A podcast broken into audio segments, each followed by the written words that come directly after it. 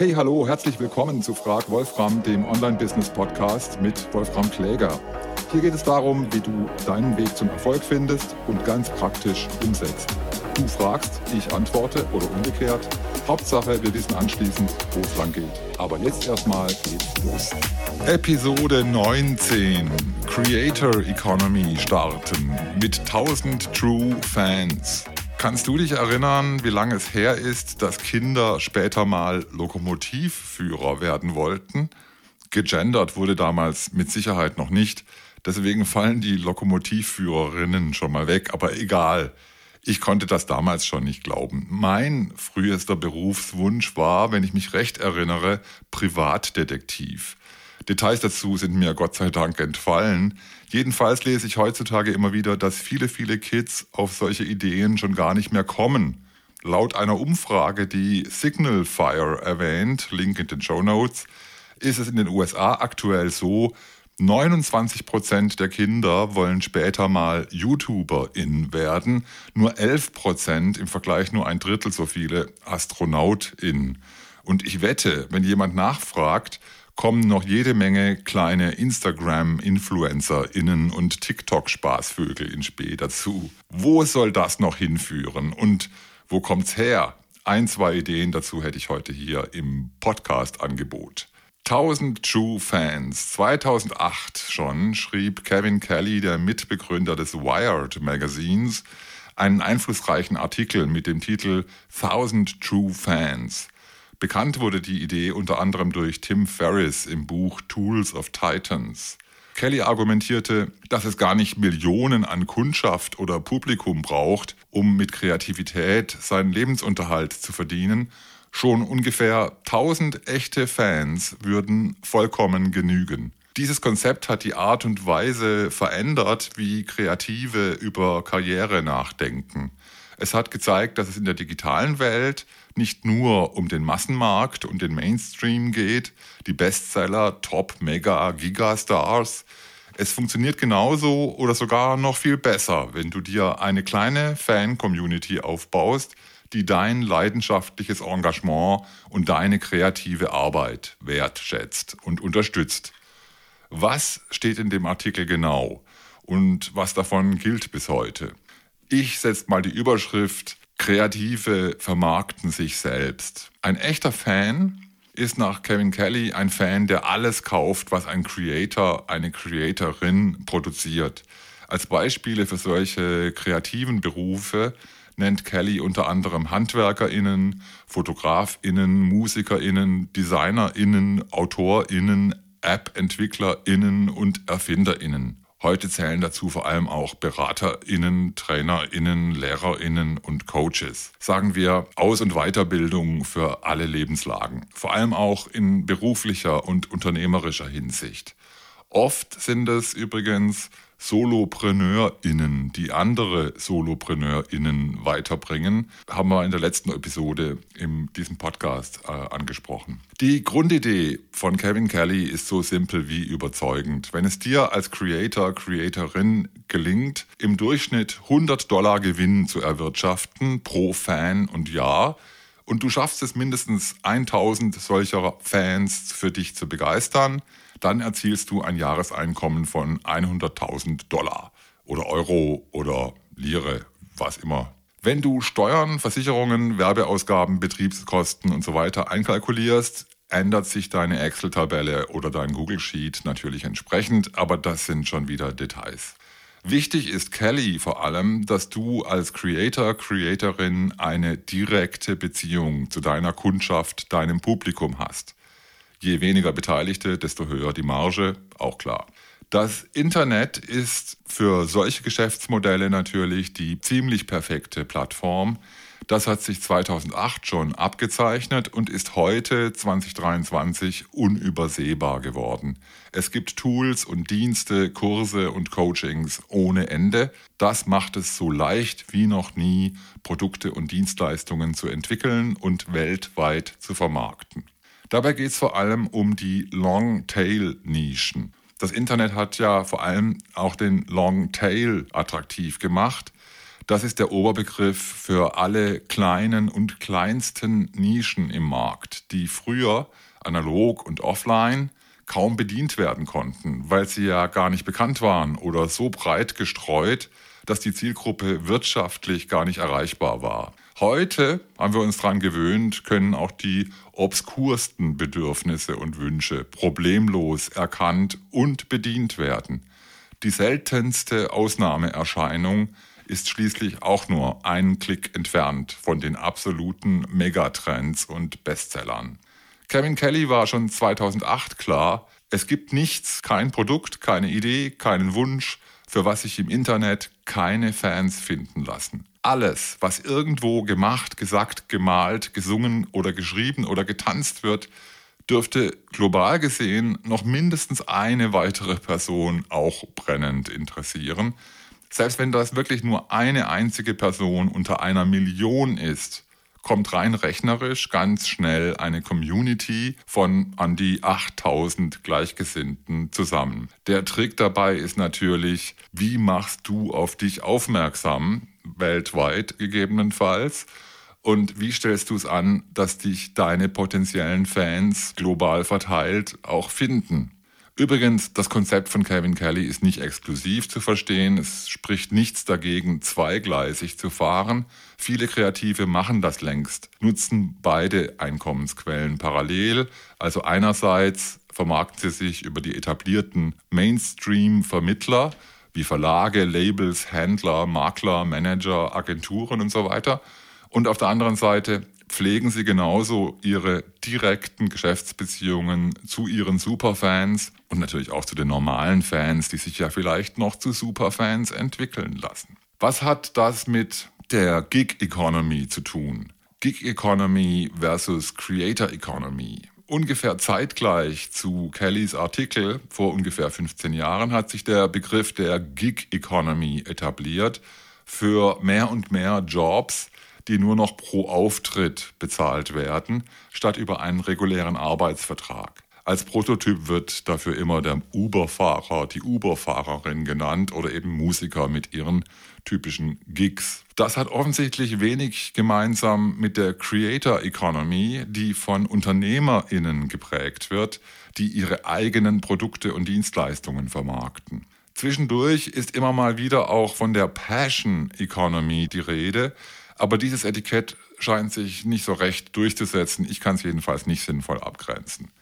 Mit der Creator Economy sind jedenfalls all die Millionen Menschen gemeint weltweit, die digitale Inhalte produzieren, die ihre Produkte auf diversen Internetplattformen vertreiben und die diese Produkte auch über das Internet bewerben via SEO und Social Media. Eine viel zitierte Studie von Signalfire zählt aktuell über 50 Millionen solcher Content Creators weltweit und die monetarisieren ihre Leistung auf den unterschiedlichsten Wegen, zum Beispiel über Sponsoring, Web-Werbeeinnahmen, Abonnements, Direktverkäufe und Crowdfunding, zum Beispiel über Patreon oder Kickstarter. Bis vor kurzem hätte ich hier auch noch NFTs aufgelistet. Das dürfte sich vorerst erledigt haben, aber pff, wer weiß. 2020 gab es dann einen relevanten Update zu Kevin Kellys Artikel. Lee Jin, Partnerin damals mindestens äh, von Andresen Horowitz, hat einen Artikel veröffentlicht mit dem Titel 1000 True Fans Try 100. Auf Deutsch, warum eigentlich 1000 echte Fans? Versuch's doch mal mit 100. Die Argumentation ist auch wieder sehr simpel. Sie sagt, heute sei es viel einfacher als noch vor 15 oder 10 Jahren, nicht nur 100 Dollar jährlich zu verdienen an jedem Superfan, sondern 1000 Dollar oder mehr. Als Beleg dafür zitiert Jin zum Beispiel Patreon-Zahlen mit 21% mehr Abonnements im Wert von mindestens 100 Dollar im Monat pro Fan. Das erweiterte Modell stellt sie als Pyramide dar in drei Stufen. Die Stufe 1 ganz unten, das ist die kostenlose Zone. Das breite Publikum angesprochen per Social Media und E-Mail-Abos, sprich Newsletters. Dann eine Stufe höher, Stufe 2, SpenderInnen und GönnerInnen. Wahre Fans also, die ihre Wertschätzung für den Creator, die Creatorin durch einmalige oder regelmäßige Spenden zum Ausdruck bringen. Und dann schließlich Stufe 3 ganz oben, High Tickets, wie man das so schön nennt, also hochpreisige Produkte und Dienstleistungen und exklusiver Zugang, wahre Superfans also, die bereit sind, wirklich viel Geld auszugeben, um dafür wirklich alles zu bekommen, was der Creator, die Creatorin herausbringt. Jin belegt das dann auch mit Coaches und Online-Kursen, die im Durchschnitt zwischen 1400 und 2300 Dollar jährlich einbringen. Was macht den Unterschied? 1000 Fans versus 100 Fans. Klar ist, wer mit 100 Fans dasselbe Jahreseinkommen erzielen will wie jemand anders mit 1000 Fans, der muss die Preise verzehnfachen. Und wer die Preise verzehnfacht, muss mit der gebotenen Leistung natürlich auch mithalten. Li Jin geht noch einen Schritt weiter. Sie sagt, die 1000 Fans wollen vor allem unterstützen, ein Teil der Community sein. Die 100 Fans haben darüber hinaus noch ein ausgeprägtes Eigeninteresse. Sie verlangen einen exklusiven sozialen Status, eine konkrete Problemlösung und Transformation, persönlich oder beruflich, also kurz gesagt ein Return fürs Investment. Das Grundrezept für 1000 Dollar pro Fan und Jahr Li Jin nennt als die wichtigsten Zutaten, um als Creatorin mindestens 1000 Dollar pro Fan und Jahr zu verdienen. Erstens erstklassige Inhalte. Zweitens eine attraktive Community, für die es möglichst keinen nahen Ersatz gibt. Drittens greifbare, wertvolle Ergebnisse. Viertens Rechenschaftspflicht, ganz wichtig, also eine, eine Verantwortung und Verbindlichkeit. Und fünftens, Anerkennung und Status hatten wir schon. Sind wir schon am Limit? Wenn Ideen, Chancen, Sehnsüchte, Träume ins Kraut schießen, sind die Bedenken, die Warnungen, die KritikerInnen nicht weit. Exemplarisch greife ich auf den Artikel von Barbara Engels zurück. Senior Economist für nachhaltige Digitalisierung am Institut der deutschen Wirtschaft, kurz IW erschienen recht aktuell Ende 2022. Barbara Engels stellt fest, Zitat, die Creator Economy boomt. Die Möglichkeiten mit digitalem Content wie Podcasts, Blogs, Videos, Fotos und Webinaren Geld zu verdienen nehmen zu. Punkt, Punkt, Punkt. Doch es gibt eine Grenze für das Wachstum. Die Aufmerksamkeit der Menschen ist limitiert. Berechnungen zeigen, sie meint ihre eigenen Berechnungen, dass der Markt bereits gesättigt ist. Auch Barbara Engels zitiert in ihrem Artikel die Signal Fire Studie aus 2020, die weltweit von folgenden Zahlen ausgeht. Es gibt rund zwei Millionen Vollzeit-Creators plus rund 47 Millionen Teilzeit-Creators wobei ausdrücklich kein Unterschied gemacht wird zwischen Kreativen mit eigenen Produkten und den sogenannten InfluencerInnen die sich per Social Media ja hauptsächlich darauf konzentrieren, Marken und Produkte von Dritten im digitalen Licht strahlen zu lassen, sprich Werbung machen. Leider macht die Autorin in ihren weiteren Ausführungen und Rechenschritten eben diesen Unterschied nicht mehr, um ihre These zu untermauern vom zeitlichen und kognitiven Limit für das, was sie Creator Economy nennt. Wie viele InfluencerInnen erträgt ein Mensch?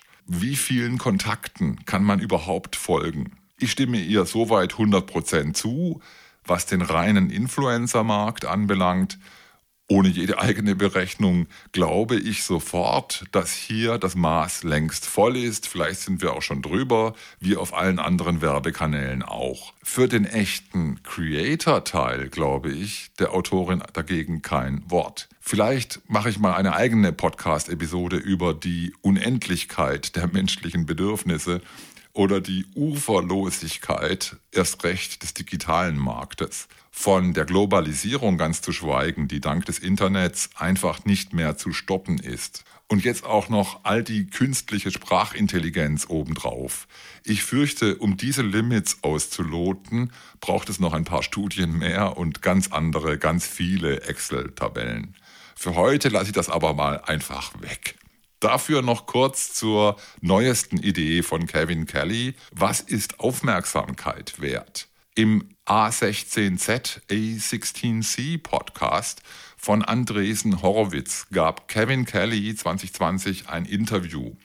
indem er noch einmal Bezug nimmt auf seine gute alte 1000 True Fans Idee aus 2008, auch auf sein hochgelobtes Buch von 2017, The Inevitable, in dem er beschreibt, wohin sich der weitere technische Fortschritt unvermeidbar entwickeln wird, seiner Meinung nach. Und noch einen draufsetzt mit der Frage, warum bezahlt eigentlich niemand das Publikum für seine Aufmerksamkeit? Stattdessen sind wir es durch und durch gewohnt, das Publikum bezahlen zu lassen für die Inhalte, die es konsumiert. Wie wär's, wir drehen das um? Also MusikerInnen bezahlen ihr Publikum, AutorInnen bezahlen ihre LeserInnen, Coaches bezahlen ihre Coaches und so weiter und so weiter. Vorausgesetzt, das Publikum konsumiert das Stück Content von Anfang bis Ende, sonst zahlt der Creator, die Creatorin nichts oder deutlich weniger. Fragt sich, wie das realisiert werden soll. Aber ich muss zugeben, ich spüre den intellektuellen Reiz. Lass uns doch einfach mal alles ganz anders machen.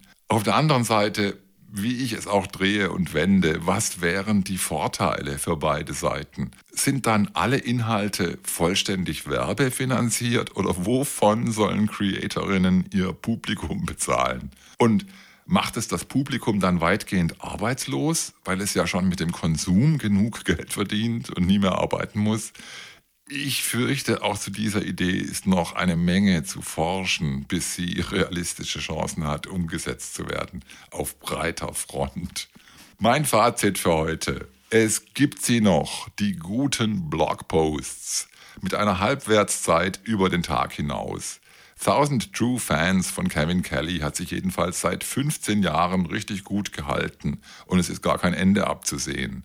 Die Creator Economy boomt sagt sogar das Institut für deutsche Wirtschaft. Allenfalls die InfluencerInnen müssen allmählich aufpassen, dass sie noch jemanden erwischen, der Zeit genug hat und dann auch noch gerade den Kopf für sie frei hat. Mit der berüchtigten Gig Economy hat das alles wenig gemein, schon eher mit leidenschaftlichem Unternehmertum und einer perfektionierten Selbstvermarktung. Dafür finden sich am Longtail des Marktes immer wieder neue Nischen und Subnischen. Da ist noch viel Platz für noch viel individuellere und noch viel spezifischere, maßgeschneiderte Angebote. Vielleicht ist eines Tages sogar die Zeit reif für eine von Kevin Kellys neuesten Ideen, dass die AnbieterInnen die Nachfragenden bezahlen, statt umgekehrt. Wir werden sehen. Bis nächsten Montag. Du könntest übrigens die Zwischenzeit nutzen, um deine Frage an Wolfram in eine E-Mail zu packen. Die Adresse lautet immer noch fragwolfram at wolframkläger.com und wenn du es jetzt nicht tust, musst du tatenlos warten. Eine ganze Woche, bis hier die nächste Episode an den Start geht. Frag Wolfram Episode 20. Bis dahin alle Grüße, ciao, ciao, dein Wolfram und Peace.